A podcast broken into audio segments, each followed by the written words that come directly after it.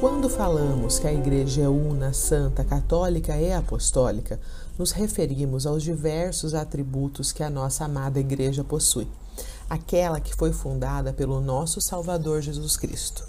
Esses atributos não foram notados ou conferidos a ela por casualidade.